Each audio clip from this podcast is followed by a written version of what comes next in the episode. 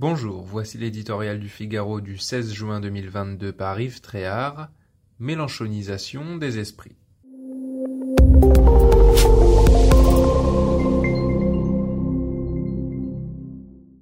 Il paraît que le débat pour savoir s'il est acceptable de poser un signe égal entre la nouvelle Union populaire écologique et sociale et le Rassemblement national en fâche beaucoup, y compris autour du chef de l'État, où l'on ne sait pas sur quel pied danser.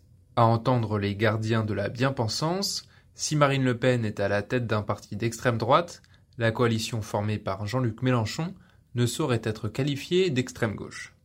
Il s'agit toutefois de reprendre une à une les déclarations du leader Maximo hexagonal et celles de ses camarades gauchistes pour lever tous les doutes sur la question.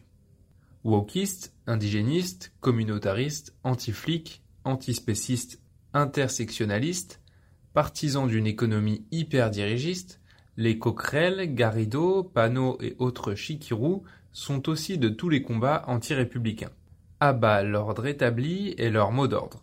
Face à leur diatribe, la mensuétude des médias et de leurs adversaires politiques laisse pantois. S'il était de bon ton de condamner jadis, avec des Holkers la lepénisation des esprits, la mélanchonisation d'une partie de l'opinion passe aujourd'hui comme une lettre à la poste. On ose à peine imaginer le tollé qu'aurait provoqué la venue de Jérémy Corbyn pour soutenir Marine Le Pen aux législatives. Plus aucun autre sujet n'aurait existé. Pendant des jours, la polémique aurait battu son plein. L'ancien chef travailliste britannique, exclu de son parti pour antisémitisme, est bien passé à Paris, mais pour soutenir Daniel Obono et Daniel Simonet, candidate de la NUP. Sa visite n'a pourtant suscité aucune indignation. Où sont passées la Ligue de défense des droits de l'homme, SOS Racisme et les chaisières de la République? Qu'ont dit les candidats de gauche qui ont rallié la NUP de Jean-Luc Mélenchon? Mieux vaut perdre les élections que son âme, disait-on naguère à droite pour refuser de pactiser avec le Front national. Les donneurs de leçons de tout poil auraient-ils à ce point changé d'avis? On se demande bien pourquoi. Thank you.